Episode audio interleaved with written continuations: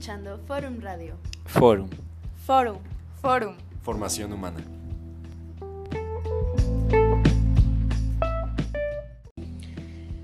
Bienvenidos una vez más al canal en donde hablar de las emociones es más que mero sentimentalismo. El tema de esta semana es el analfabetismo emocional. Este término lo desarrolla el psicólogo Daniel Goleman para describir a la ignorancia que tenemos del comportamiento de nuestro lado sensible, es decir, aquel que siente, y que no solo causa problemas en el bienestar personal, sino que incluso nos hace ignorantes a la emocionalidad de nuestro entorno.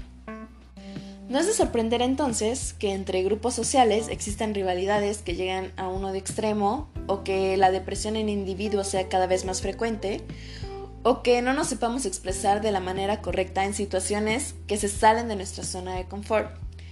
Y no es precisamente porque sea malo sentir aquellas emociones que como sociedad hemos catalogado como negativas, ¿no? Aquella como la tristeza, el enojo, la frustración, sino porque no las sabemos reconocer. Y si no las reconozco, entonces no la puedo mejorar. Y si no la mejoro, entonces voy dejando que esta emoción me manipule. Y podemos preguntarnos cómo hemos llegado a sociedades como estas. Sociedades que parecían en realidad ser menos humanas y más automatizadas.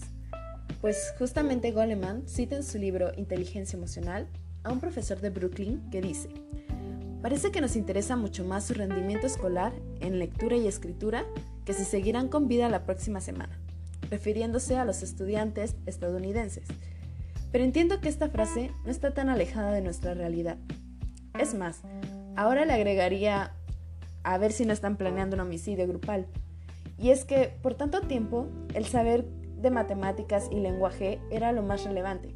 Y si no eras bueno en ello, hasta te catalogaban como ser un idiota, porque no tenías la inteligencia necesaria para sobresalir. Y catalogamos todo aquello que tuviera que ver con emociones, con sensibilidad, o incluso algunos tipos de expresión como aspectos únicamente femeninos y que por lo tanto también iban a ser débiles.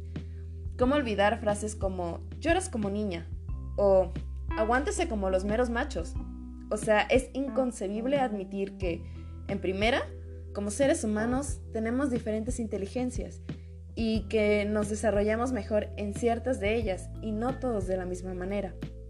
Y en segunda, que nuestro estado emocional podía afectar nuestra forma de relacionarnos y no solo con otras personas, sino en nuestras actividades diarias e incluso en el desempeño académico profesional que tenemos. Estaba recordando que se puso muy de moda el meme de ¿todo bien en casa? Y es que verdaderamente necesitamos estar más educados para poder ser seres más empáticos, seres más humanos, seres más sensibles, y que eso nos lleve a nuestra productividad máxima, y con ello alcanzar un nivel de bienestar, de tranquilidad o incluso de felicidad si es que así lo quieren llamar. Porque ciertamente, históricamente, México tiene una sociedad machista. Y creo que uno de los principales problemas que desata la situación actual de violencia es la ignorancia del bienestar del estado mental.